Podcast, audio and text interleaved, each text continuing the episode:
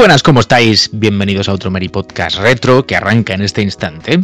Lo hace como siempre al son de acordes eh, con un regusto, ¿verdad? Que nos dejan ya muy, pues muy distante en el tiempo. Hablamos de la 16 bits de Sega Mega Drive y este Fantasy Star 2 que nos sirve para contextualizar sonoramente, como decía, el tema de hoy.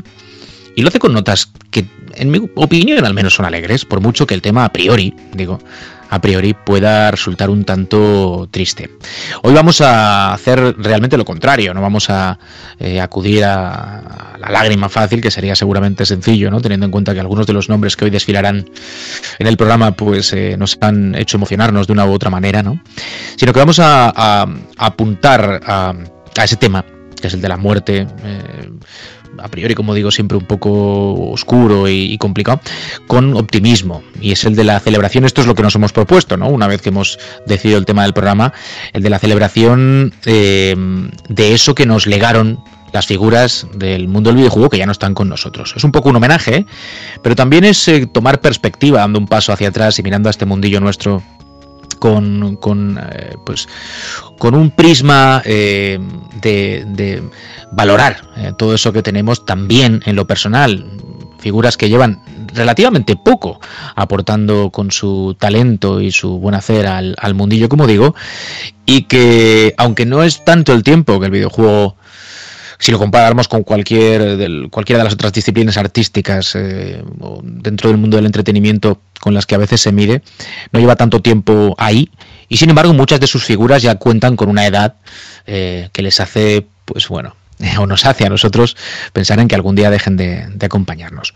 Pero, más allá, como digo, de lo que es evidente, y es el, pues un poco la nostalgia de algunos que ya no están, y, esa parte siempre triste, ¿no? De saber que, un nuevo, eh, una nueva personalidad del, del, universo del videojuego se ha marchado. Digo, queremos recordar a algunos de ellos, no a todos, porque son muchos evidentemente los que ya no están, pero sí algunos de los más importantes, poniendo en valor todo aquello que hicieron, los avances con los que participaron del sector y agradeciendo de alguna manera todo lo que nos legaron.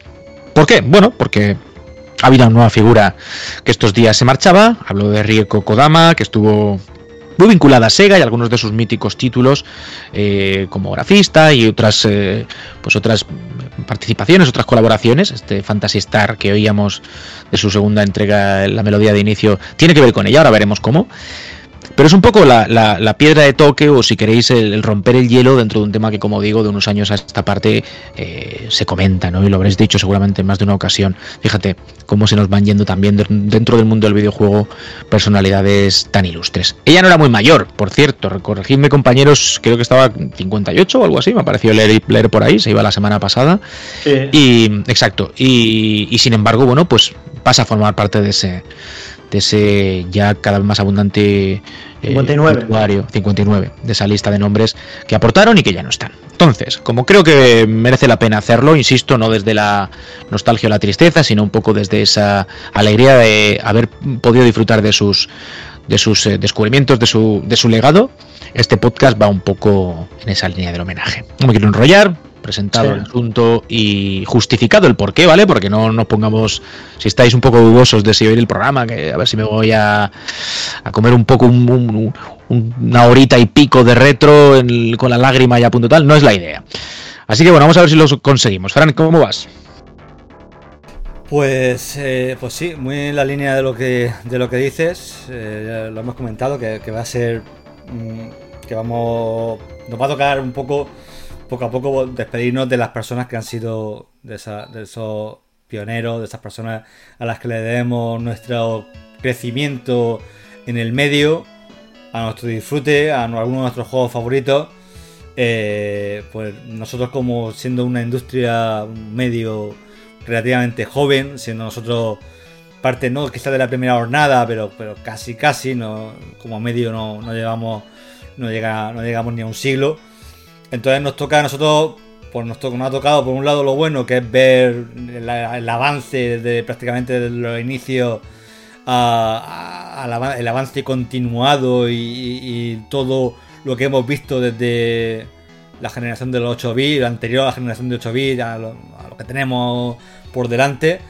Y lo que tenemos ahora, todo eso lo, estamos viendo en, primera persona y es un, privilegio, pero al mismo tiempo pues, pues queda eso de, esos, creadores. Estamos hoy, hoy, ha sido a propósito de, de Rieko Kodama, que, es una figura esencial en Sega. Diseñadora, grafista, como has comentado, diseñadora, directora, productora, algunos de los juegos más importantes de, Sega, sobre todo en el ámbito del, JRPG, los Fantasy Star, los cuatro, eh, eh, Skies of Arcadia, también una figura. también una figura es uno de mis favoritos de GameCube, de hecho. Eh, y, una, una figura de muchísimo peso, de muchísimo Ahora comentaremos un poco cómo, nos hemos enterado de todo y tal. Pero creo que es un buen momento para, para pararnos y, recordar, recordar y echar un vistazo a esos, nombres que será con nuestro con nuestro esfuerzo y nuestra memoria los que deberemos mantenerlos vivos, hablando de ellos y asegurándonos que las nuevas generaciones, los que vengan detrás de nosotros, sigan también hablando de ella.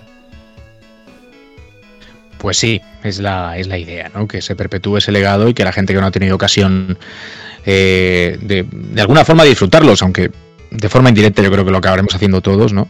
O lo hemos hecho todos, pues sepan que existieron y lo que, lo que aportaron y con qué sumaron. Bote, ¿cómo estás? Muy bien, la verdad es que lo de em, esta mujer, claro, ella muere en mayo, ¿no? Pero se hace, se conoce de su muerte en, en octubre, ¿no? Porque por lo visto la familia eh, quiso mantenerlo, bueno, no quiso que se hiciera público la, para respetar, quiso que se respetara y entonces Sega confirma eh, en octubre que murió en mayo, pero lo confirma en, en octubre, ¿no? O sea, es, una, es, un, es un hecho curioso, ¿no? Normalmente nos enteramos mucho, mucho, mucho antes de, de estas cosas. La familia pidió intimidad. Eh, no sabemos las, por las circunstancias, ni, ni, vamos a indagar, ni vamos a, saber que, no importa mucho. no importa, no importa en absoluto. Simplemente fue esto fue en mayo. Esto lo hemos confirmado a través de, cuentas en Twitter como la de Yuji Naka, que puso que, mandó puso unas fotos de, de, la ceremonia y tal. Eh, nos hemos enterado porque al parecer eh, se ve que con el entiendo que con el, con el, permiso de la familia, en su momento no se supo, no, se dio al público, desde Sega y todos sus compañeros respetaron esos deseos, pero hmm. con el lanzamiento de la Mega Drive, de Mega Drive 2, de la Mega Drive 2 Mini, eh, resulta que al encenderla aparece en la parte de Mega CD, aparece como el logo de Mega CD, la introducción está eh, con, con rotaciones y sonido que había en Mega CD y una leyenda que pone en memoria o en tributo a, a, a Kodama. Y claro, todo el, mundo, y todo, el, mundo, se quedó como, ¿cómo? Si, como en tributo. Sí, es que, ¿cómo, que tributo? ¿Qué, ha pasado? Porque es que ah, mm, Rico Kodama hacía, hasta hace nada estaba dando entrevistas. Seguía en Sega, estaba a cargo de los Sega Age. Eh, hace muy poco, la habíamos visto en una, en una entrevista y, y ¿qué, ha pasado? Y entonces pues ya es cuando nos enteramos de... Yo, yo, de hecho siempre, mm, a mí con, con todos los respetos, ¿eh? siempre he rehuido bastante de la figura singular dentro del mundo de los videojuegos, así como en, muchos otros ámbitos. Creo que muchas veces el, poner una figura singular por encima de otras creo que desmerece una labor muy coral que, es la creación de un videojuego. Pasa por ejemplo con Kojima o pasa, pasa por ejemplo con, yo qué sé, con Miyazaki mismo, pasa con tal, que da la impresión de que personalizar eh, un juego en, una, en, una, figura, a mí me da siempre me ha dado la impresión de que es, hacer bastante de menos a gente que, que, tiene, a lo mejor, tiene un peso específico mm, incluso mayor dentro de los, de los, de los juegos que, las, que las personas que digamos que se que ponen la cara, como en el caso, por ejemplo, de Kojima, ¿vale? Pero no está de menos que esta decir que esta, mm, que esta persona caray, eh, solamente por los proyectos ¿no? en, los que ha participado, ya, son, ya no solo como artista, ¿eh? ya te estoy hablando en, su faceta como, evidentemente, porque participó en, como artista en, Master System y sobre todo en, Mega Drive, sino, hostia, veis que mm, en los nombres de posteriores a eso, pues solamente Skies of Arcadia, que es uno de mis RPGs, digamos, favoritos, pues te da, hostia, te toca un poco la patata, ¿no? dices, hostia, ¿Sabes? Yo no sé cuánta gente de la que participó en Skies of Arcadia sigue viva. Pero creo que. O, ¿sabes? O sí, o, ha muerto. Pero en este caso. No, está de más, digamos, que, que le demos una vuelta como casi. No, como excusa, porque no, utilizar la muerte de alguien como excusa, pues es una mala excusa. Pero echas una vista atrás de los proyectos en los que estamos y piensas, joder, joder, ¿sabes? Mm, muy gordo. O sea, ha tenido mm, participado, o sea, tiene un, pasaporte, ¿sabes? Muy, muy heavy, ¿eh? O sea, mm, no, un currículum, vamos a decirlo así, muy, muy heavy esta persona, ¿eh? Bueno, pues es un poco por eso que nos hemos eh, aventurado a hacer este programa partiendo de eso, ¿no? de esa noticia que nos llegaba, como decías tú, un poco tarde. Pero tampoco queremos centrarlo solamente en ella. Hay que evidentemente poner en valor todo eso que mucha gente probablemente desconocía hasta saberse que ha desaparecido. Pero, pero bueno, hay otros muchos, ¿no? Tienen que encontrar su espacio y aquí en la medida de lo posible. Em, y vamos a ver si podemos conseguirlo. Ahora seguiremos hablando seguramente de Rieco, ¿no? Está el año para ir que saludo también. Vamos a estar todos ya saludados para que nos podamos poner a hablar tranquilamente. Muy buena, muy buena, Juan. Y hombre, em, esto es algo que, digamos que en otros ámbitos del entretenimiento eh, es algo más habitual, ¿no? Eh, por ejemplo, el mundo del cómic o, el del cine que, cuentan ya con 100 años más de, recorrido. Eh, es habitual que cada mes, incluso las revistas especializadas, tenga su sección de, pues, este mes han fallecido esta persona, estos actores, estos directores. En el mundo del videojuego no estamos tan acostumbrados todavía. Digamos que es un medio relativamente joven, aunque este año ya la industria del videojuego como en sí cumple ya su medio siglo de, existencia y 50 años son muchos, así que es normal, es normal que ya vayamos despidiendo a, estas personas, pero vamos, como yo suelo decir siempre, mientras se, se las recuerde, no, no se irán del todo y eso es lo que vamos a hacer hoy. Y saludo a Carlos Forcada también y estamos todos listos. ¿Qué tal, tío? Muy buena. Pues nada, a ver qué tal este nuevo programa, a ver qué, qué punta le sacamos a este tema. Siempre, siempre nos vamos encontrando con personajes así más o menos inesperados. La verdad es que yo antes estaba escuchando hablar a Sergi y, yo hay una cosa que lamento un poco con, cuando vemos estas noticias y es que eh, hay veces que yo creo que toda esta gente del mundo del videojuego que va desapareciendo, porque bueno, efectivamente pues el mundo del videojuego va teniendo ya muchos años y, es normal, pues mm, creo que muchas veces se van, terminan su, o incluso terminan su carrera y pasan ya a una segunda etapa de su vida, se, se, desentienden del mundo del videojuego y no siempre, eh, digamos que nos queda lo suficientemente documentado cómo ha sido su trabajo a lo largo de, su vida. Y muchas veces hay personajes de estos que yo creo que se, se les va a recordar durante mucho tiempo. Habéis dicho antes, por ejemplo, eh, bueno, a directores súper importantes de ahora, pero por ejemplo, Shigeru Miyamoto, que también va teniendo una edad, llegará un momento que se jubilará seguramente, llegará un momento que, y, no está todo, todo lo que él ha hecho en su vida, bueno, Shigeru Miyamoto a lo mejor sí hay mucha documentación sobre él, pero como que, que es un medio todavía el del videojuego en el que la investigación sobre los personajes que lo han estado moviendo detrás de, o sea, no solamente detrás de bambalinas, sino sus verdaderos protagonistas, no está lo suficientemente investigada, o, por lo menos digamos que la historiografía no es, no es todavía lo suficientemente amplia, ¿sabes?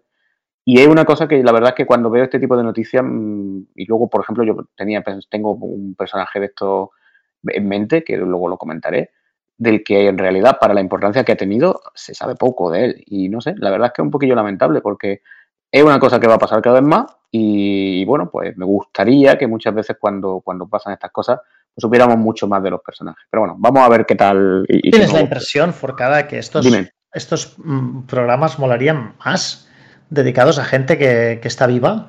O sea, que no hubiésemos esperado, que, no tuviésemos que esperar a que se murieran para dedicarle.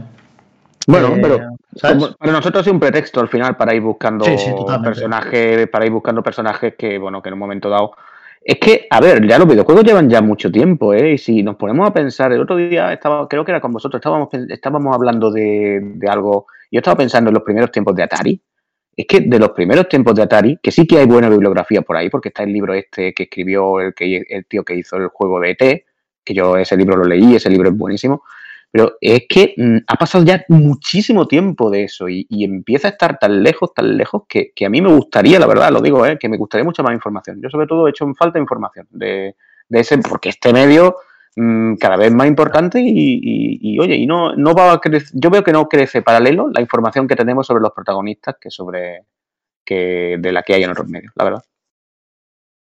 Entonces, yo por, por empezar por algún sitio, creo que hay que hacer una diferenciación también, porque a nivel de edad, evidentemente, figuras eh, realmente ancianas en la industria las hay, pero no tantas, ¿no? Las ha habido, pues, estoy pensando en Yamauchi, el, Vetusto, ¿no? El original, que, falleció hace unos años también, pero que era un muy anciano porque, en el fondo, su, su aportación a la industria eh, se remonta a tiempos en que la industria ni siquiera existía. Quiero decirte, cuando, cuando piensas en, figuras que sí que han eh, desarrollado su carrera dentro ya del mundo del, del videojuego, seguramente no hay tanta gente de edad avanzada, ¿no? Y que mm, cuando se conocen los fallecimientos de X o Y persona, ¿no? Sorprende porque precisamente no son tan mayores. Pasa con, con Rico, decíamos antes, no tenía muchos años, ¿no? Entonces quizá esta también hay un poco el shock y de eso al final pues no está libre nadie. Puede morirte siendo muy joven o siendo moderadamente joven o siendo muy viejo, ¿no? Pero bueno, en cualquier caso, mm, hace unos años también, y, hablo sin recordar exactamente la fecha, pero fue conocido, por ejemplo, el tema de Ralph Baer, con bueno, pues aportación, ¿no? El tema de la Magnavox Odyssey y tal. Y, es una de esas figuras, ¿no? Que, tenían ya una edad avanzada y que, bueno, pues lógica, por lógica biológica, valga la esta, podía, podía pasar que, muriese, ¿no? O sea, lo digo más que nada porque es verdad que estamos hablando de, o vamos a hablar de figuras que sí entrarían dentro del grupo de lo esperable por edad y otras que a lo mejor nos han dejado un legado yéndose más pronto de lo que toca, porque el videojuego, teniendo una edad, hablo de la industria, tampoco es tan mayor. Que podemos estar hablando, no lo sé. el caso de Magnavox, ¿no? 50 años a lo mejor. Sí, sí, dale. El, tema de Magnavox, a lo mejor piensas, es gente mayor porque no lo inventaron chavales. ¿Entiendes? Y, y estamos hablando de que con, todos sus años, de la Magnavox a la Mega Drive, ¿cuántos años van? O sea, van. No sé, tantos, a lo mejor. ¿Cuántos? No sé, 20, 20 y tantos, no sé. Por lo menos, ¿no? Sí, no, no tanto tampoco, menos de 20. 20, son 20 años, son muchos, ¿eh? Es la diferencia entre tener. La Manavox del 72. Es la diferencia. año, es la diferencia entre cuando tú tenías 25 o 45, ¿eh? Yo creo que 20 años son muchísimos, Tampoco tío. me noto yo mucha diferencia de entonces ahora.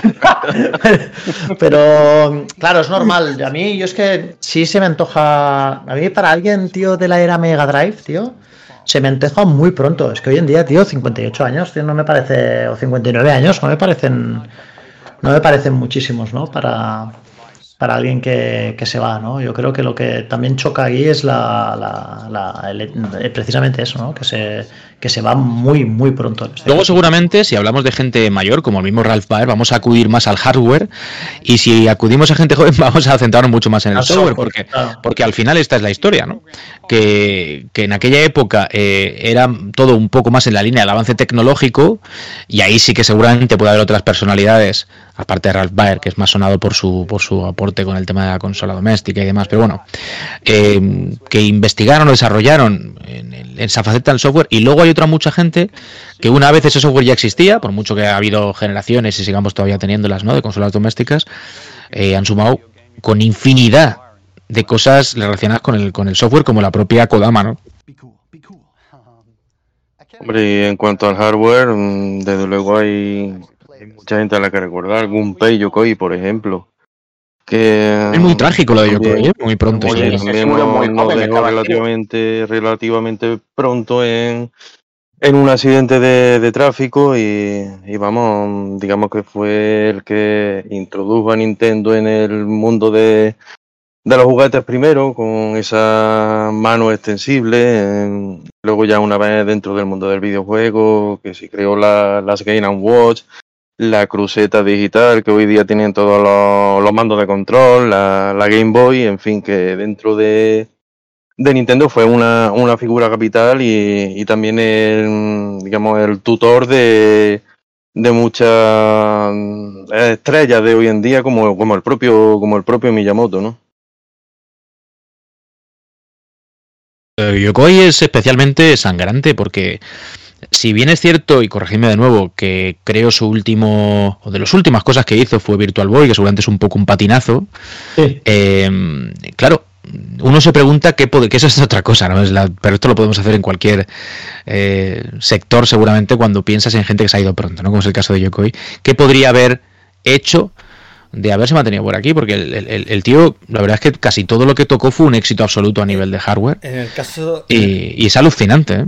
En el caso de Yokoi, eh, él salió de Nintendo a raíz un poco del, del fiasco de Virtual Boy, pero luego lo fichó Bandai para hacer eh, Swan, que, era un poco el. Esa fue, su última consola, la Wonder Swan y la, la Wonder Swan Color. Que era un poco intentar mm, repetir el. Intentar que el rayo golpeara dos veces. Era un concepto muy parecido al de la Game Boy. Una consola con mucha batería, eh, con una potencia bueno limitada, la original con una pantalla para que durara, en fin, diseñada para que durara mucho y con un catálogo, tuvo un catálogo bastante muy japonés, muy basado en, licencias con algunas joyitas, tenía hubo, hubo adaptaciones de Final Fantasy, Bandai consiguió eh, fue la primera que arrancó un poco a Square, a Square en ese momento de, de, las garras de Nintendo y tal. Y, y nada, y, es eso. Pero era un hombre muy, muy inventivo. Era un hombre. Es que tenía.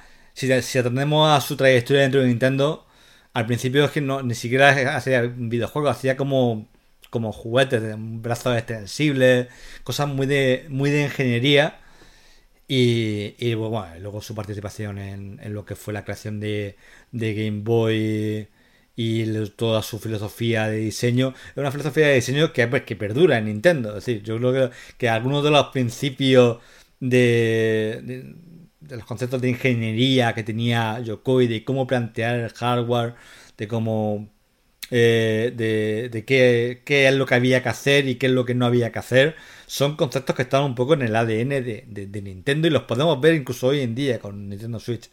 El, a fin de cuentas, eh, cuando, cuando Nintendo sacó Game Boy, eh, hubo varios competidores. Sega sacó su Game Gear, mm. Atari, sacó la Lynx.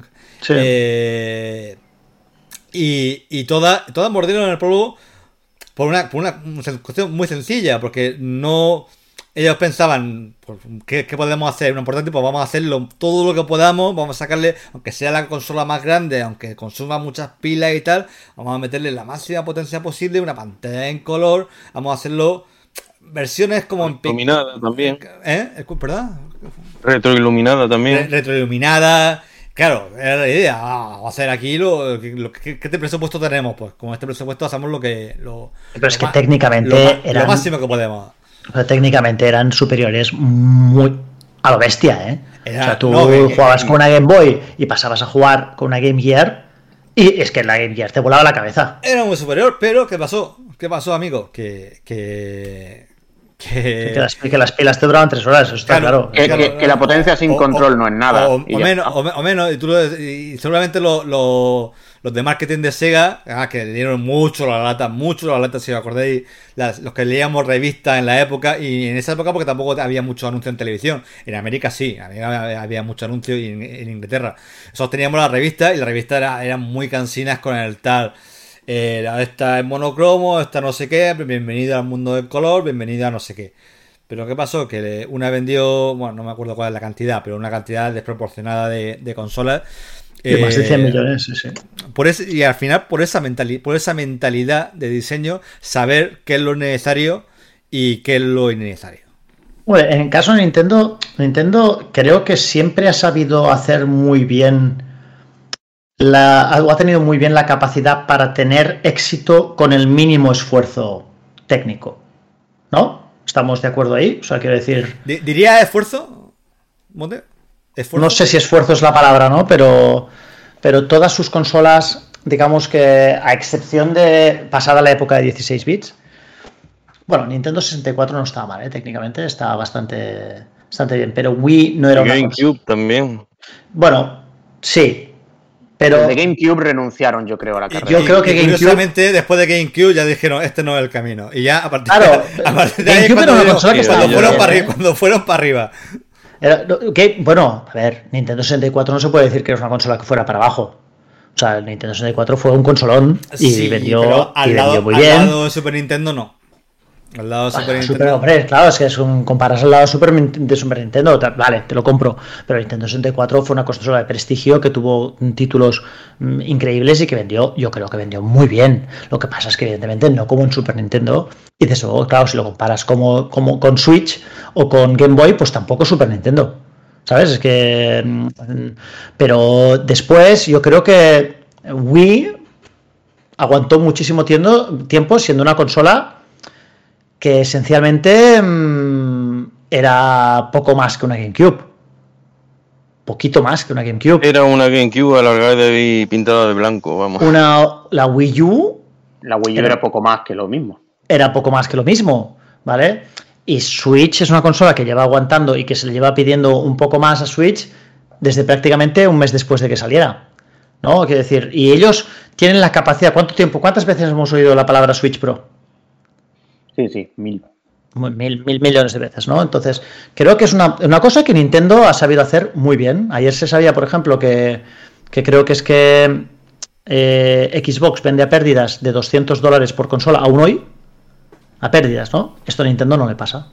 Por cierto, y esto es gracias al diseño de la gente, al diseño. Al diseño. Han sabido diseñar y, vender consolas con que han sabido rentabilizarse desde el primer día y esto es, es, de genio. Ahora que hablamos de Nintendo, creo que también, por retomar un poco el tema, creo que también esto, eh, creo que esto fue uno de los mayores traumas de lo que la gente, quizás para mucha gente esta fue su primera experiencia de perder a alguien querido, porque también fue, bueno, inesperado, ya, ya tenía, el, pobre Iwata tenía problemas de salud y se le, se le notaba, fue un poco gradual, pero aún así, el hecho de que se fuera, eh, para mucha gente creo que fue, yo recuerdo como un gran, un gran impacto, un gran, un gran pesar en el mundo, en el mundo del videojuego. El, mayor, ¿no? Hasta ahora. Para, ah. puede, ser, puede ser, no. Hasta yo creo que hasta ahora es el, es el personaje más importante o con mayor peso dentro de la industria que, Yo creo que es más ah, trascendente, no sé Exactamente, eso es, eso es, esa es la palabra, sí, sí. Es que, a ver, entre, joder, Juan, es que más trascendentes que Iwata poco sé. Bueno, ahí ya se puede discutir. A ver, sí, sí, estoy de acuerdo. Pero que se puede discutir porque al final, eh, pues eh, la aportación de cada uno de ellos tiene su, su, su trascendencia, ¿no? Pero sí es verdad que, que Iwata había conectado con la gente, que esto es una cosa que a muchos de los que hoy seguramente mencionemos no les había ocurrido, empezando por la misma Rieko Dama, ¿no? que abría el programa, que es muy importante su, su participación en Sega en un montón de títulos y de sagas, pero claro, son como un poco menos mm, pues visibles. Y es que Iwata Iwata caía bien, caía Claro, tío, y era un poco la, Nintendo en la que eh, los, los, ejecutivos de las últimas de los últimos años, ¿no? Se, se, ponían en primera línea para promocionar los juegos. Una, una Nintendo muy cercana en ese sentido. Y Iwata sabía lo que, vamos, Iwata, el equipo que tuviese detrás a nivel de marketing, sabía muy bien lo que hacían para llegar a la gente, porque estamos viendo cosas ahora mismo, pues el famoso vídeo que te lucha con Reggie, ¿no? Y tal, claro, todo esto es que es brutal. Mm. Sí, se prestó, era poco habitual, además lo, considero poco japonés esto, ¿no? Pero que se prestó a un montón de cosas. Y, y Reggie, que a priori tampoco era un. me daba, daba la impresión de ser un tío que se prestara a estas cosas, ¿no? Pero se prestaron a esto y, supieron, conectar con el público eh, muy bien. Evidentemente, esto es más fácil cuando tú tienes el poder o la personalidad eh, de, de esta gente. A lo mejor yo, francamente eh, digo, Kodama, yo no tengo ni idea de cómo era su personalidad. Igual era una mujer súper introvertida que jamás hubiese, incluso con este nivel de exposición que tenía Iwata, jamás hubiese tenido ese carisma. ¿Vale? A lo mejor. ¿vale? No, no, no tengo ni idea. Pero sí que es verdad que, algunos pues se, unieron, se unieron, se unió el hambre con las ganas de comer, ¿no? Y, y en el caso de Iwata, pues dio que salió un persona, tenía una personalidad carismática y además tuvo mucha exposición.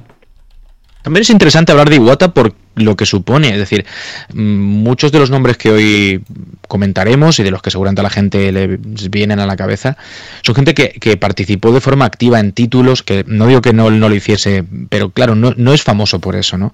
O en desarrollo de máquinas, o en fin, hitos tecnológicos del tipo que queráis, etcétera a nivel de diseño, pero Iwata sí es famoso precisamente por lo que estamos diciendo ahora, por cómo consiguió hacer de Nintendo eh, o hacer de la imagen de Nintendo algo muy concreto y cómo eh, pues la Nintendo eh, pre-Iwata y la post-Iwata, incluyéndose toda su, su, su, carrera ¿no? al frente o digamos siendo un poco la cara visible, eh, son tan distintas. O sea, yo creo que su aporte es precisamente ese, el haber rediseñado a nivel imagen a Nintendo, ¿no? De alguna manera, o sea, porque, bueno, hay cosas reconocibles en la Nintendo de hoy que seguramente también estaban en la de principios de los 90, ¿no? al menos a nosotros que lo, vivimos, yo creo que nos resulta fácil conectar. Es decir, no es tan, tan distinta, por mucho que haya muchas cosas obviamente diferentes. Pero yo creo que el, que el papel de Iwata tiene ese, además ese punto diferencial con respecto a otros que comentaremos, que es el de, el de, el de reconstruir una marca. Y eso no lo pueden decir muchos, claro. Es que ahora mismo, sí, personajes de este calibre, hay poquísimos, Juan. O sea, mm, a mí se me ocurre, por ejemplo. Que muy pocos, efectivamente, a ese nivel, sobre todo. A ese nivel tan global, tan brutal. ¿no? Que de personajes que, digamos que han tenido cierto impacto dentro del mundo del jugable, pero a ese nivel, dices, bueno, si mañana se muere, por ejemplo, yo qué sé. Eh, no sé, si mañana se muere. ¿Quién se podría morir de ese nivel? A ver a quién matas, ten cuidado. Sí, no. iba a, matar, a ver a quién iba a irme, no, iba a irme a Microsoft y matar, yo que sé, a pero para, para, para, para equivaler, ¿a quién, ¿a quién podría matar en Microsoft? Tendría que matar a, a propio Bill Gates, ¿no? Para, es que sería. eso es lo único que... Sí, para que sea el equivalente, sí, y eso que, que, no es ni fundador de Nintendo. Exactamente. ¿Sabes? Pero, pero es, claro, es lo que estamos hablando. Es que Nintendo supo, a través de él y de los demás ejecutivos que estuvieron haciendo pues toda esa campaña de marketing durante años, supo ponerles eh, o darles un valor añadido al de su día a día en las oficinas. Quiero decirte, a mí como, como usuario, lo que no me importaba de Iwata era lo que hacía en sus mm, juntas de accionistas. a mí eso me daba igual a mí lo que me gustaba era cómo me llegaba, con, cómo anunciaba esto, cómo, pues, eh, si, si sabía venderme una, nueva máquina, etcétera, etcétera. Y eso lo hicieron muy bien. A lo mejor Kojima, ¿no? También tendría un Kojima. peso. Mm. Sí, ¿no? Tendría. Es que... bueno, pero ya entras en otro sector, que es el del diseño. Ahí, por ejemplo, puede estar también Miyamoto, etcétera. Es que son cosas muy diferentes, ¿sabes? Yo estaba pensando, por ejemplo, en un, en un Nolan Bushnell, por ejemplo, por decirte algo, ¿no? Que, que, tiene muchísimo que ver con todo el tema de Atari, no sé qué, tal y cual. Y dices, joder, pero es que, claro, el, el, en el 2022, ya casi 2023, Nintendo sigue siendo un maldito gigante. A ese nivel que hay. ¿Sabes? es una sombra, sí, sí, estoy de acuerdo. Sí, sí, una marca que reaparece de vez en cuando. Bueno, además... le aparece de vez en cuando, pero, pero no se le puede negar el peso que tiene nuestra industria. No, en, la, en, la, historia, en la historia hay pocos dinosaurios más, más potentes, por supuesto. Pero bueno, la marca ahora mismo pues sale de vez en cuando cuando sacan alguna nueva consola. No, no utilices dinosaurios se utiliza muchas veces de forma despectiva. Y no, no, no estoy de acuerdo en. No, no, Atari, Atari es una de las razones por las cuales estamos teniendo este podcast ahora mismo. Seguro, claro, no, pero yo sé lo que quiere decir Carlos y al final es que aunque está ahí y sigue estando, eh, su papel es otro. Es muy diferente al que tuvo ah, a principios de los 80, por ejemplo. pero, la, Nintendo de mediados de los 80 y la de ahora siguen siendo igual de gordas. Cada una con su Atari, Atari vamos, Atari ya no es la misma desde, hace mucho y el propio Nolan Bushnell también salió de la compañía eh, pues fue a finales de los 70 o, principios de, la, de, de, los 80. Pero vamos, como figura Nolan, Nolan Barnell, yo lo considero la, la figura máxima dentro de, de, la industria del videojuego, porque digamos que el tipo que, que puso todo esto en marcha, ¿no? El que ideó el primer videojuego de éxito comercial de la historia, el Pong aunque copiando ahí la, la idea de, de, uno de los títulos de la, de la Odyssey de, de Ralph Baer, pero oye, el tío lo puso ahí en una recreativa, se vio que eso daba dinero, que daba mucho dinero y ahí empezó ya, ya a arrancar todo, ¿no? Pero sigue vivo, ¿eh? Por si alguien se ha desconectado 10 segundos mirando el microondas o al gato, no la sigue vivo, ¿eh? No lo hemos ¿Tú crees, ¿tú crees que no tendríamos ¿Tú crees que no tendríamos videojuegos si no hubiese sido por este tío? Desde luego, por Pues, Atari sí. la cosa sería muy distinta, porque la creatividad sí. de la primera Atari era algo increíble. En Los, los juegos que Atari, que, que, eh, su juego era muy diferente entre sí, siempre, aunque de- dentro de la variedad que había en ese momento, Ya. Atari siempre tenía algo nuevo, siempre tenía algo nuevo. A mí esa época de. Atari me, sigue chiflando, la verdad. Estaba, estaba todo por inventar. A lo mejor si no hubiera estado ahí Busnell ni hubiera estado Pong, eh, Cuando decís igual que, claro, la Odyssey habría quedado, mm, digamos, como algo eh, como Es una que yo tiendo a curiosidad, ¿no? Dentro sí. De, mm, de lo que era el, su- el concepto, ¿no? De, de una consola para enchufar al televisor y que ahí se ponía, se empezaban a montar y rayas, a lo mejor eso hubiera quedado solo eso, como una curiosidad y el videojuego habría acabado ahí. ¿Quién sabe? ¿Quién sabe? Yo tien- tiendo a pensar un poco como tú, ¿eh, Relaño? Porque es verdad que ahora mismo no se puede. O sea, tú tienes que calcular el peso. Es como hacer un análisis de un juego que salió hace 25 años, ¿no? Eh, tienes que ponerte en ese lugar, el impacto que tuvo en el momento, ¿no? Y es verdad que creo que como impacto no hay muy pocas cosas que hayan tenido más impacto en su momento que este pavo. ¿Sabes? Porque puedes decir, claro, pero Atari no es lo que era. Bueno, Sega tampoco. Eh, No. chicos, dejadme que yo intervenga, aunque sea un breve instante, porque yo he sacado a Busnell a, a- a la palestra no tanto para que ahondemos en el valor de Atari, sino, sino para que pongamos un poco en contexto el, el- el tema Iwata. Lo digo porque no nos desviemos demasiado. Es decir, sería un poco el equivalente, caso de que Dios no lo quiera, mañana pues nos sorprendan con la noticia que este señor, que también tiene unos años, pues oye, tal. ¿Vale? Pues O sea, sería, se- sería un podcast vigentísimo entonces, ¿eh? Claro, Sería- pero, ni- pero ni así, porque a lo que voy, que es un poco por eso que era la excusa, ¿no? De poner pues un nombre. Eh, Tiene 80 años Nolan Bushnell, ¿eh? Por eso te digo que podría ocurrir. Estamos dentro de una época de su vida en la que, bueno, Dios sabe. Pero eh, el tema de Iwata, que es lo que decía, nos sirve un poco esto para coger perspectiva. Y es que es difícil encontrar una figura mm, de, de ese calado a nivel marca.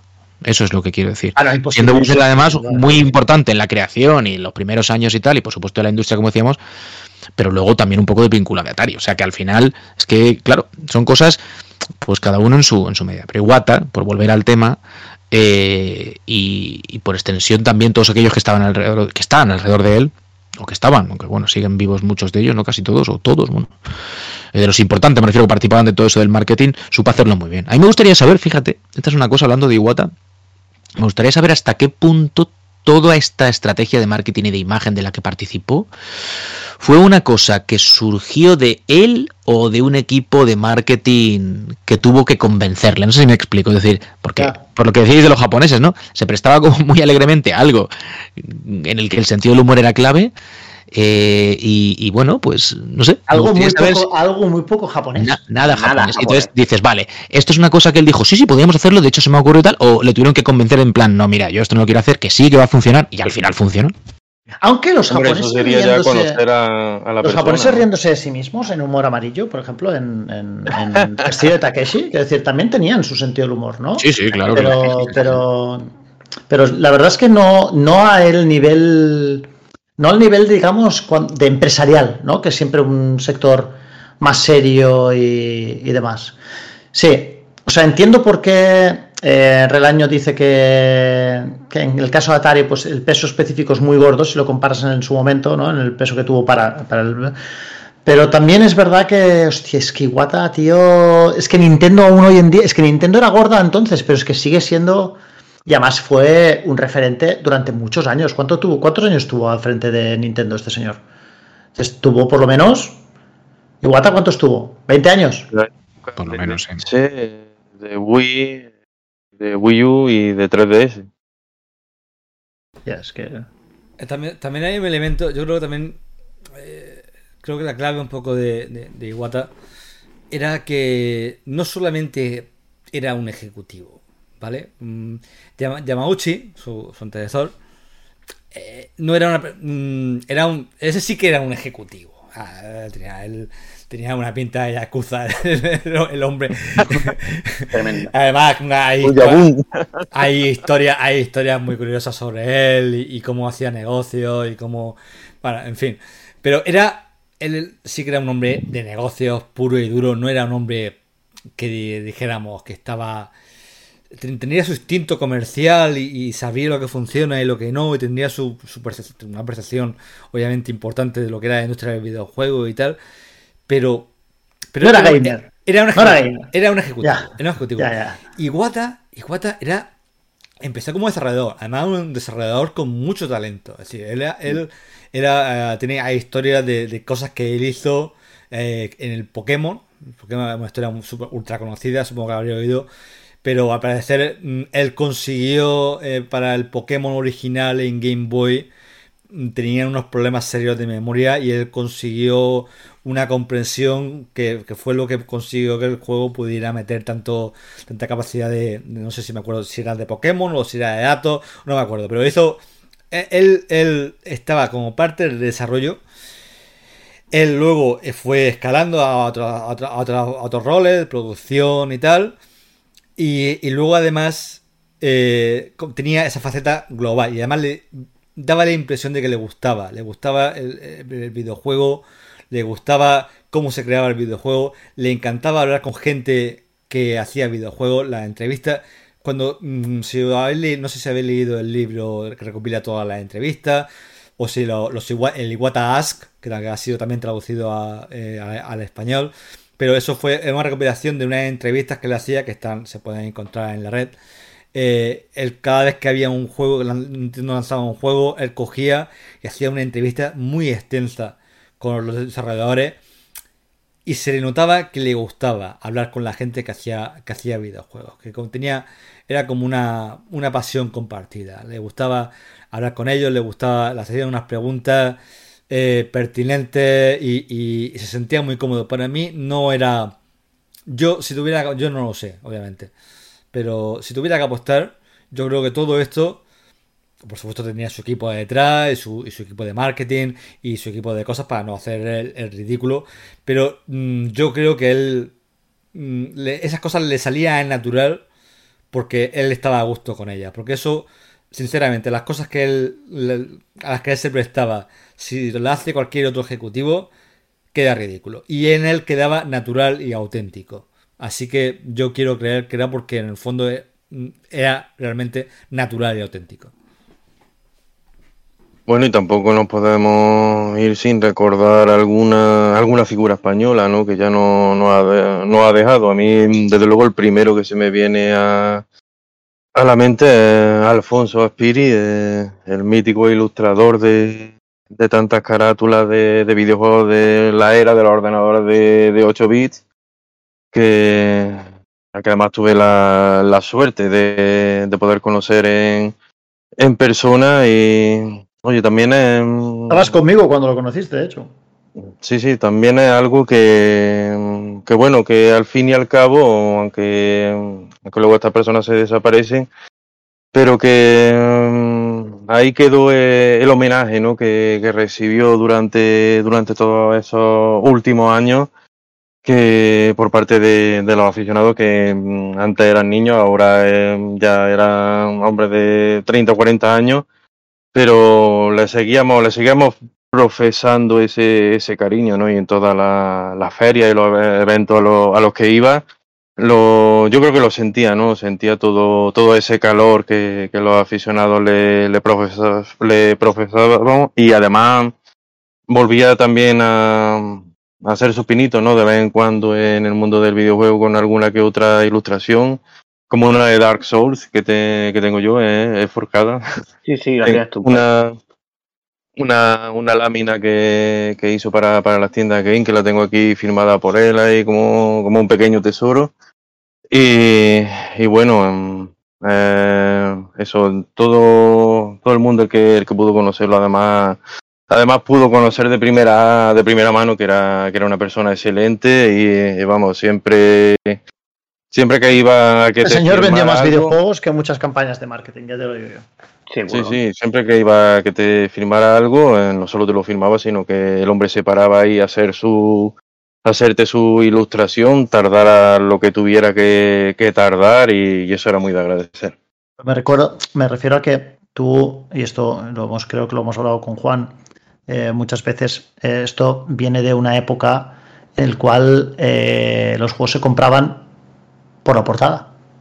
¿Estamos o no Pues estamos? sí, por, por la carátula, por la carátula. Entonces, muchas veces la- el acceso a la información era bastante limitada. Los que comprábamos Micromanía éramos, eh, éramos relativamente pocos, yo creo. Los que comprábamos Micromanía en comparación a la, a la gente que juega videojuegos, ¿no?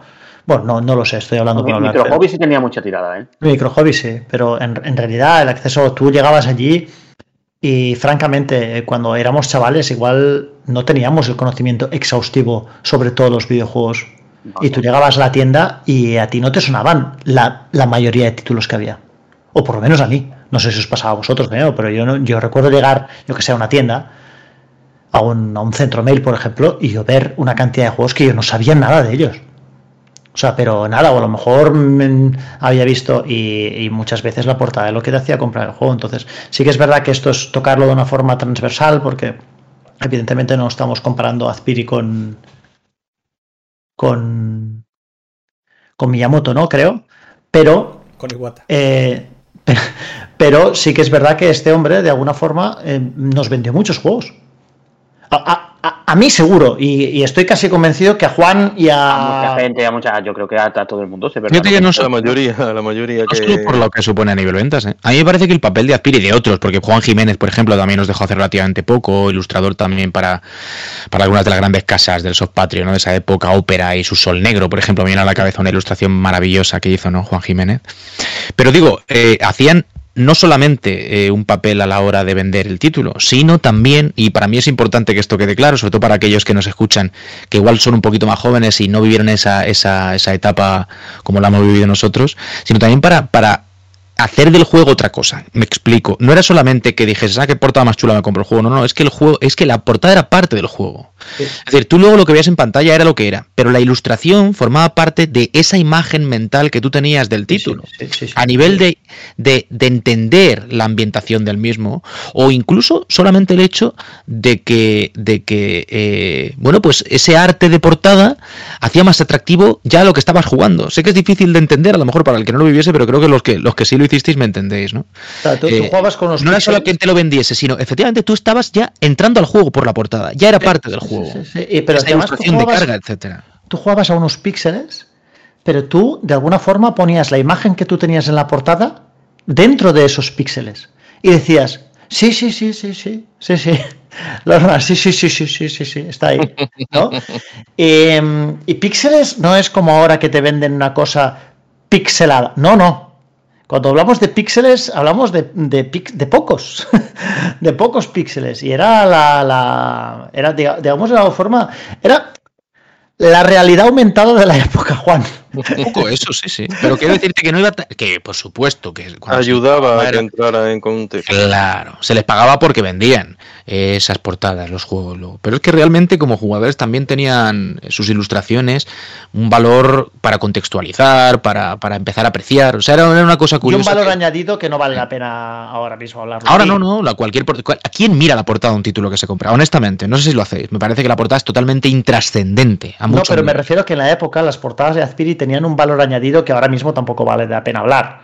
Ah, bueno, decir, claro, claro. Que, que es difícil también eh, Sí. trasladarlo, porque el contexto es lo que lo explica o el haberlo vivido, ¿no? Pero no, me estoy que- refiriendo, no me estoy refiriendo a eso, pero porque digamos que las portadas eran, bueno, tenían ciertos... ¿Por el erotismo y eso qué dices? O pues bueno, Yo- yo eso, eso lo has dicho tú, lo has dicho tú.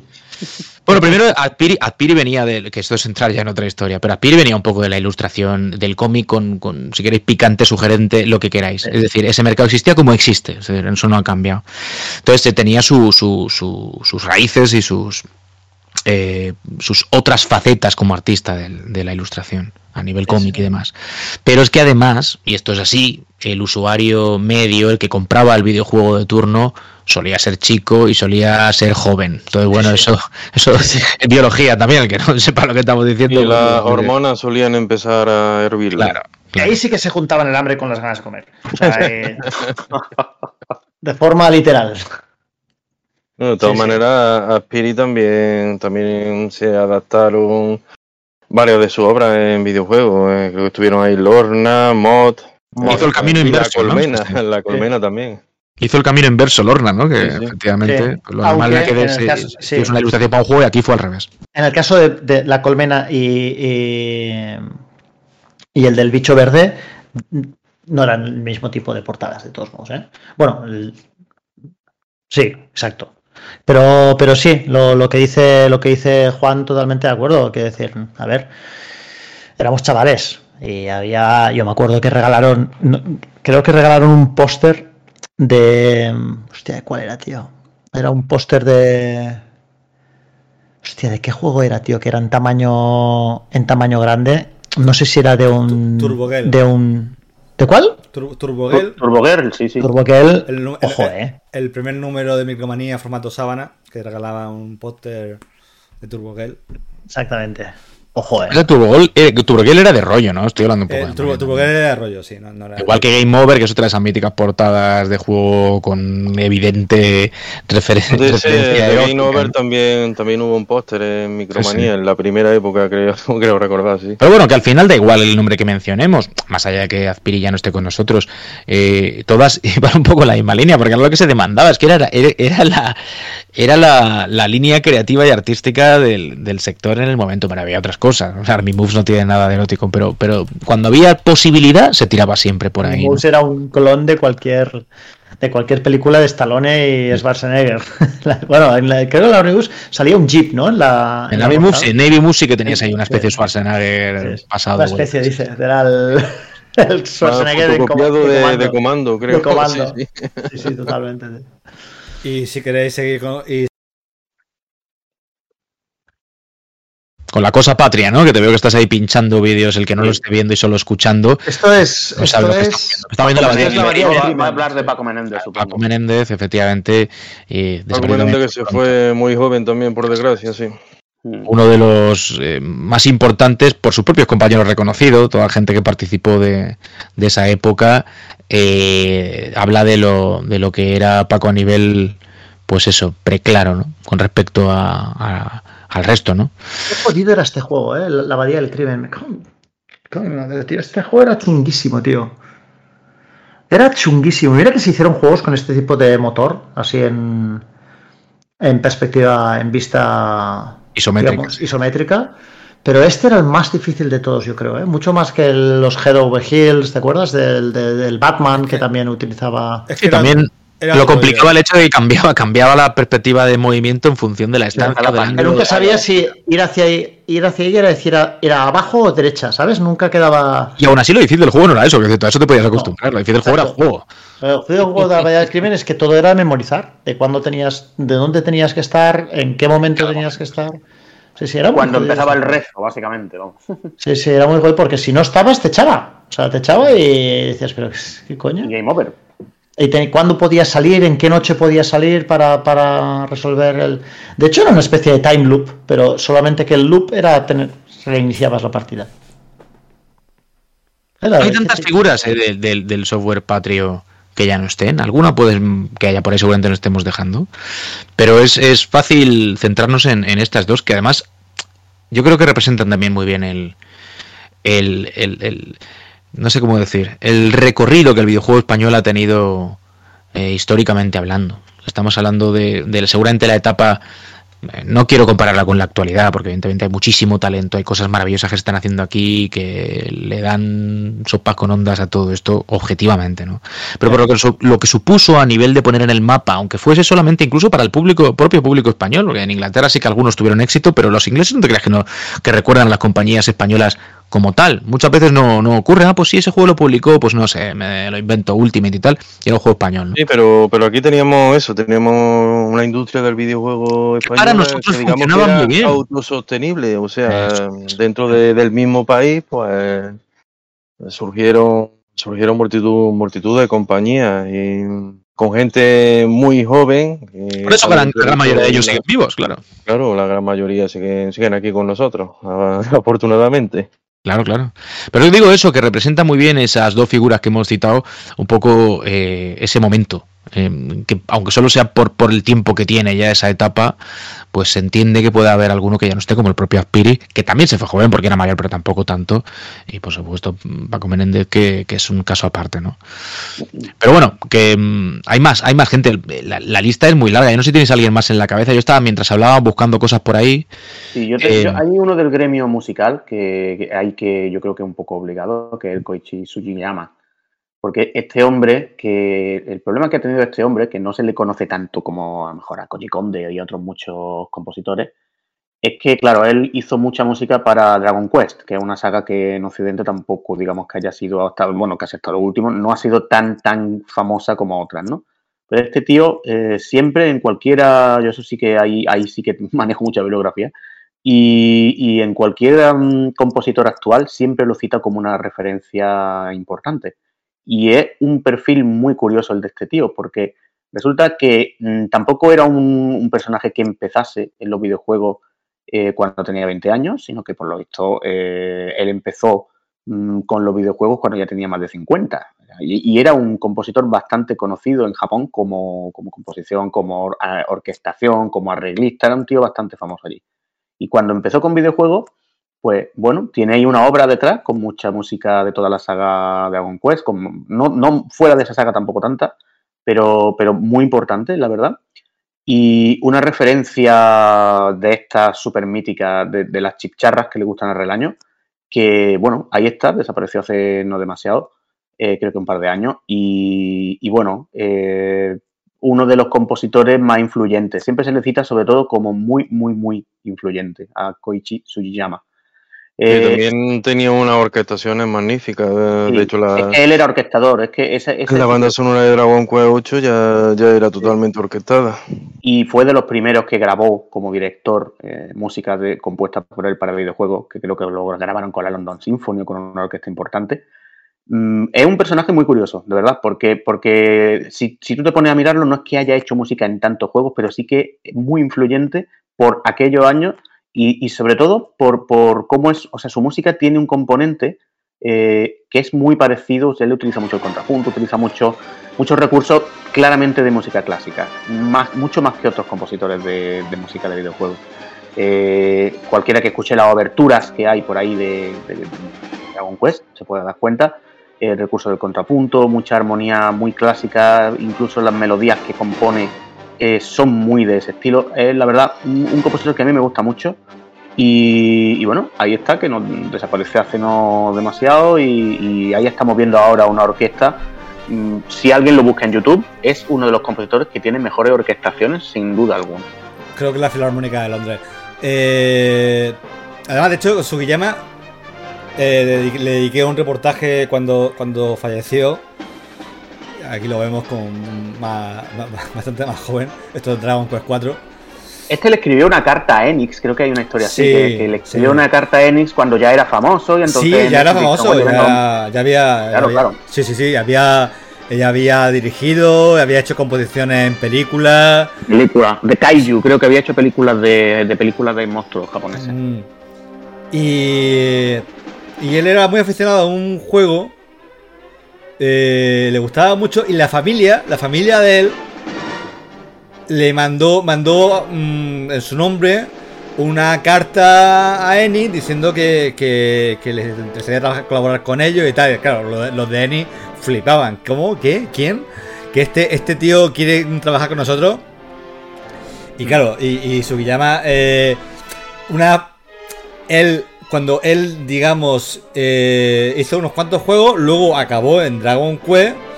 Y Dragon Quest sí que insistió en que luego en que necesitaba hacer una orquestación. Él siempre se peleó hasta la época cuando ya por fin pudo tener eh, sonido de, de CD. Pero mientras, pues, tenía, pues él se peleaba con las capacidades de sonido de Nintendo, Super Nintendo. Con los chips, claro. Claro, ah, él era de, relaño. Él, las chicharras no, no, le, no le gustaban las chicharras, no le gustaban para nada. Él necesitaba tiempo, necesitaba CD, calidad CD. Él hacía, él, hacía maravillas, pero no, le, gustaban las chicharras. Y claro, eh, pero, entonces él hizo las composiciones para el juego en, NES y tal, pero luego insistió en que tenía que hacer una banda sonora orquestada eh, basada en la idea, en la idea original y y buena parte del movimiento de orquestación del videojuego que, en Japón llevaba muchísima ventaja, ahora se ha nivelado un poco a nivel mundial, pero al principio la única que hacían orquestas como más sonora de videojuegos era en Japón y se hacían en buena parte por este hombre, porque este hombre es el que, el que lo arrancó. Por eso se habla tanto de él como influyente también, porque, bueno, de hecho, por ahí, cuando, cuando murió, hubo por ahí reportajes los que lo ponían a la altura de Koji Kondo en cuanto a trascendencia para, para el medio musical.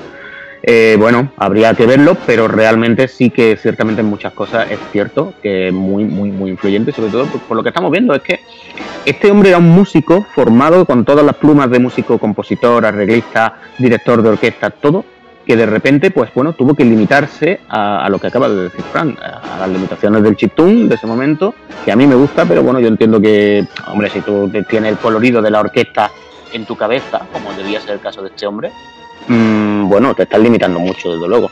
Y ahí está su música eh, para quien quiera echar un buen rato de, comparar versiones chiptune con versiones orquesta, que le va a sorprender. Y sobre todo, incluso cuando escuche el chiptune, sobre todo que miren cuál es, cómo, cómo eso suena a clásico, cómo esto, tú suena ahí, te suena la música de Bach continuamente, te suenan los, temas de ocho compases del clasicismo, te suenan muchas cosas bastante cultas música de lo que llamaría música culta, habría que ver esta definición, ya sabemos que tiene su, bueno, sus detractores, yo entre ellos, pero, pero está ahí todo eso, la verdad es que sí, un compositor buenísimo.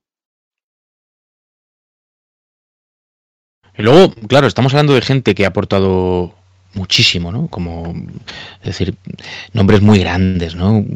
Eh, cuya trascendencia hay que desgranarla dedicándoles minutos y minutos, ¿no?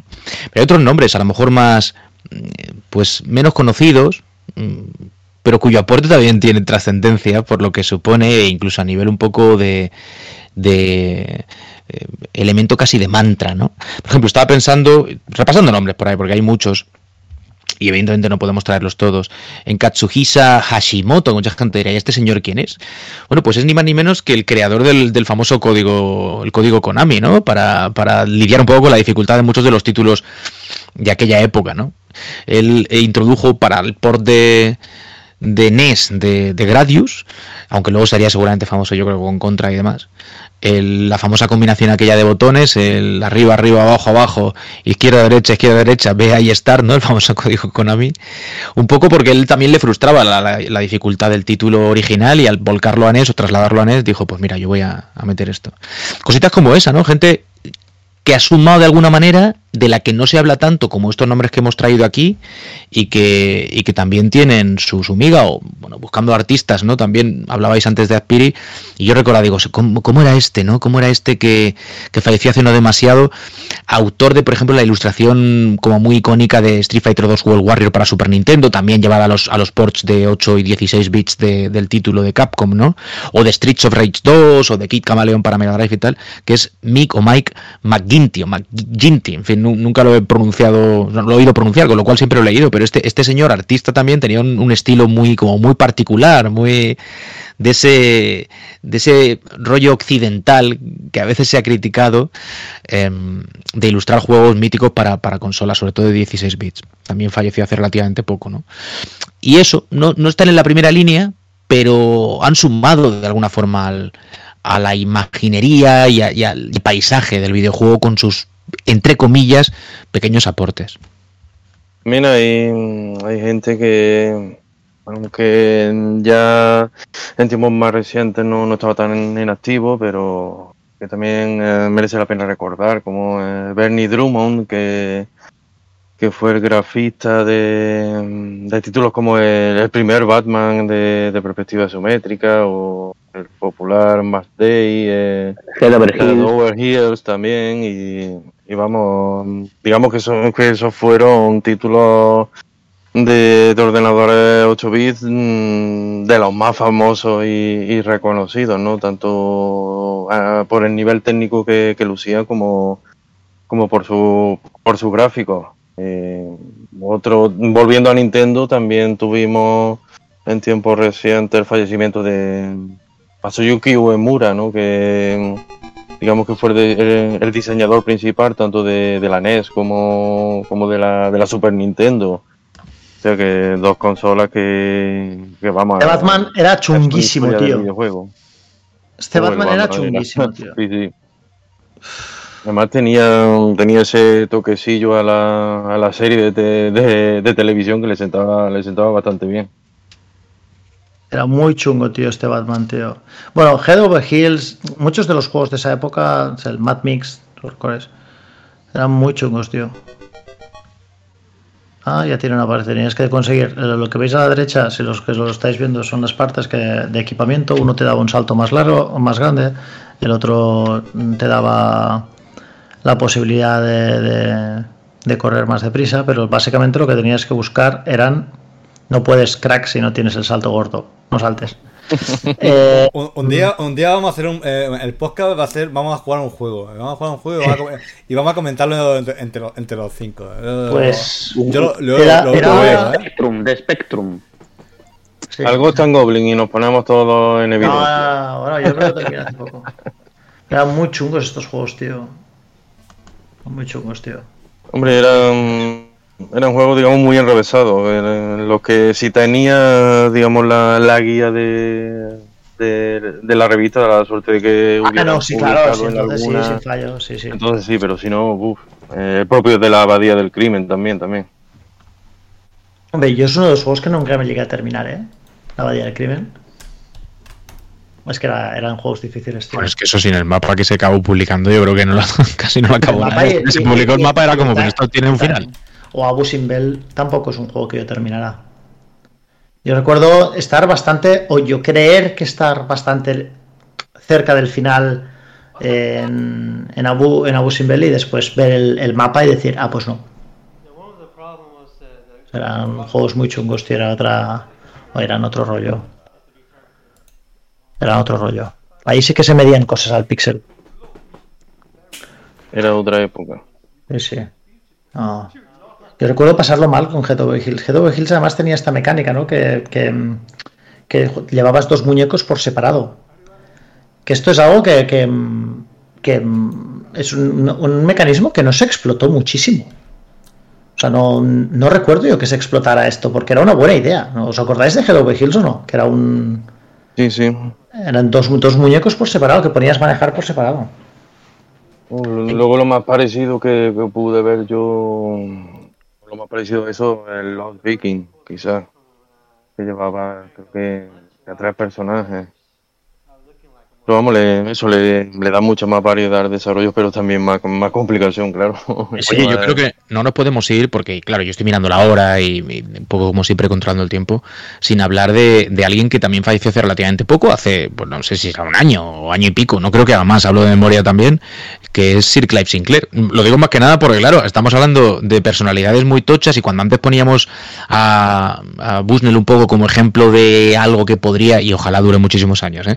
podría ser similar al tema Iwata, eh, a mí me da la sensación de que lo teníamos ahí. Y es que cuando Sir Clive Sinclair hace, como digo, no demasiado, fallece, hay una convulsión en el mundo del videojuego por mucho que para una generación este señor sea un completo desconocido, o sea, no hay a hablar del Spectrum, pero no tengo muy claro lo que es, les hablas que había juegos que funcionaban en cinta y te miran raro, dice, pero primero que es una cinta, ¿vale? Para empezar, cinta de que del pelo. minutos en cargar. Claro, dices, ¿cómo? ¿Cómo? Que tú querías jugar un juego, te tenías que ir un rato y sí, sí, tú dejabas el ordenador ahí a lo suyo y volvías y con suerte estaba el juego preparado para jugar. Con suerte, si no tenía que volver a cargarlo. Eso es.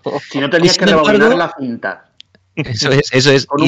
o darle a la cimuta ahí, ¿no? Si el de error de las narices, pues a la siguiente no, no ocurría. Digo que, que, que es basiquísimo su trabajo eh, ya no solo en el sector del videojuego, en el sector de la tecnología en líneas generales, pero en el videojuego, por supuesto, y de la microinformática, sobre la que se asienta también, si no a nivel tecnológico, lo que hoy tenemos, porque es verdad que las videoconsolas, bueno, ojo, yo he oído opiniones que hablan de que NES no deja de ser, y lo, lo contaban los Oliver Twin en el memory card eh, que le dedicamos, eh, un Commodore 64 tuneado, ¿no? O sea que bueno, algo también hay de conexión entre microordenadores y, consolas. Pero vale, pongamos por caso que eh, las consolas son otra historia y que no, no han estado directamente vinculadas a nivel tecnológico. Bueno, a nivel de em, crecimiento personal de cada uno de los jugadores que hoy somos, eh, pues ya tenemos una edad, ¿no? Lo que hizo Sinclair, más allá de que hubiésemos disfrutado o no de un Spectrum en casa, seguro, seguro, seguro que nos afecta directamente, o sea, no ya no de forma indirecta. Entonces, hay que hablar de Sir Clive Sinclair y de su y de su rol con el con el Spectrum en, en, esa época, ¿no? Principios de los 80. Hombre, a Sinclair lo curioso es que no le no le gustaban los videojuegos, no, no le gustaba nada y de hecho le fastidiaba. Le gustaba ganar dinero con tecnología barata, ese. Sí, le fastidiaba que su Spectrum se hubiera convertido en una plataforma de, de videojuegos, pero, pero vamos, eh, fue eso. Eh, este hombre, digamos que creó un ordenador lo suficientemente, lo suficientemente asequible como para ponerlo en manos de, de todo el mundo en el momento justo, ¿no? Cuando, cuando estaba eclosionando todo, todo el boom de los ordenadores personales como, como eso, como, como plataforma de, de videojuegos, aunque nosotros le, le dijéramos a nuestros padres que lo queríamos para estudiar, pero en realidad no. Lo queríamos en realidad no, no era Faltaba un no, pero casi casi, la frase estaba casi Casi casi, sí. Sí, sí, es verdad que al final Sinclair yo creo que, sobre todo en Inglaterra, ¿no? Su falta pues se, veía de otra manera, ¿no? Fue un, pilar de la industria tecnológica a nivel nacional.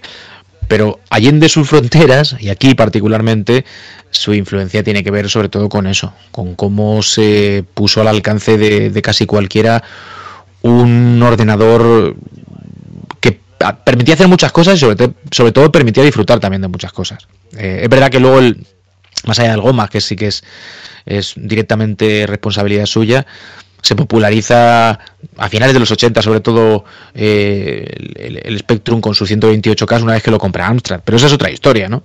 El papel de, de Sinclair em, cimentando la industria de la microinformática y como consecuencia de esa, la del videojuego a nivel europeo es indudable. Y antes con el ZX80 y, el 81. Sí, hablo del Spectrum, pero lo que tenía, lo que tenía era eso, era era muy buen inventor, era muy buen pionero, pero mm, luego digamos que como empresario ya, ya no era ya no era tan bueno, ¿no? Y por eso tuvo que acabar vendiendo vendiendo digamos su empresa a, su máximo rival, de hecho, a, Alan Sugar eh, y a ¿no? Bueno, chicos, pues yo creo que salvo que queráis destacar alguna cosa más, podríamos ir cerrando. En el fondo, ordenada alfabéticamente y claro, es una auténtica barbaridad de nombres, ¿no? Los que han participado eh, activamente en la industria, sumando con, sus pocos o muchos granitos de arena. Eh, inabarcable, pero, pero y que han fallecido, por supuesto.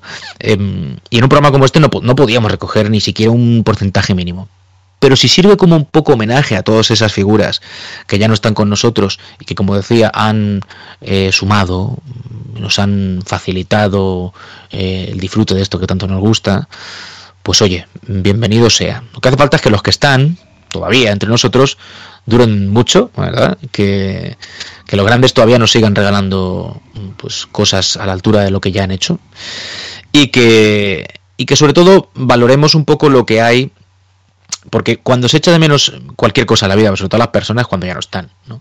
Entonces, poner en valor estas cositas y tener perspectiva respecto de lo que cada uno de los individuos, entonces creo que era Motel que decía, se pone siempre el, foco en, las personalidades que tienen a lo mejor más impacto mediático o cuyo rol es más visible. Pero un videojuego o el desarrollo de una consola es un, equipo, es un trabajo de equipo grandísimo. ¿no? Entonces, es un poco destacar a los más importantes que ya no están, para poner en valor también a aquellos que igual no lo son tanto, que uno de los que seguramente no nos acordamos, que tampoco están, y de alguna manera, pues, eh, no sé, plantearnos todo aquello que tenemos y que sigue estando ahí, y aquellos que siguen estando de otra, de otra manera.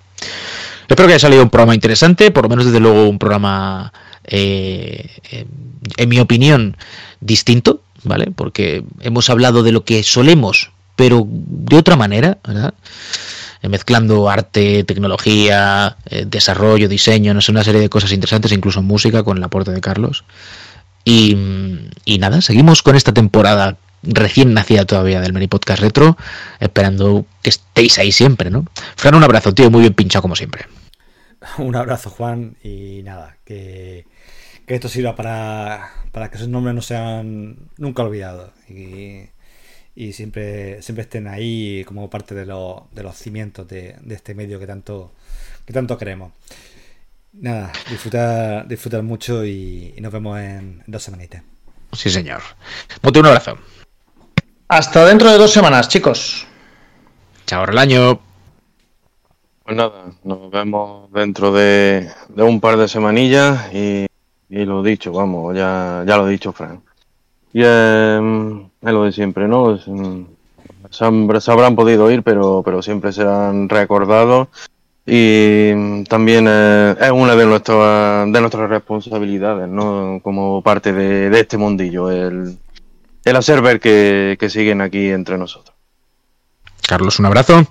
Un abrazo a todos y nada, a ver qué, qué nos inventamos para, para próximo. Yo estaba pensando antes que deberíamos hacer algún día ya hablar de los primeros tiempos de Atari, que lo hemos pasado hoy un poco por aquí por encimilla. Pues apuntado queda. que Sí, sí, que Te vas a decir tema juegos- que lo- un juego de lucha y te lo juro. No digo, Apuntado, apuntado, apuntado está, apuntado no digo juegos de lucha, que ya sé lo que pasa, que ya sé lo que pasa. un abrazo. Un abrazo. Y yo también me quiero quedar con una cosa que ha dicho antes Fran, que me parece una idea fantástica, y es que hagamos algún programa jugando un juego. Es decir, pues esta semana va a jugar X miembro del programa, y mientras manquea o no, los demás pues aportamos eh, con recuerdos, anécdotas, críticas, eh, chascarrillos o lo que sea. O sea, eso puede ser divertido y como forma alternativa de afrontar el programa puede estar, puede estar bien. Así que nada, Queda apuntado. queda apuntado. Vamos a poner a Mote a jugar a un juego de lucha. Sin- No, no, eso tiene que excusas. hacerlo, lo siento, lo estoy siendo mucho, pero tiene que hacerlo Fran, que es quien streamea, así que Fran, ahora te paso, ahora te pasamos una lista de juegos, ¿vale? Como por ejemplo el Abusin Bell, ¿vale? Y que se, se pasa en un momento y nada, le tire, le echas un par de tries. Venga. O mira, mira el Skies of Arcadia, qué bonito.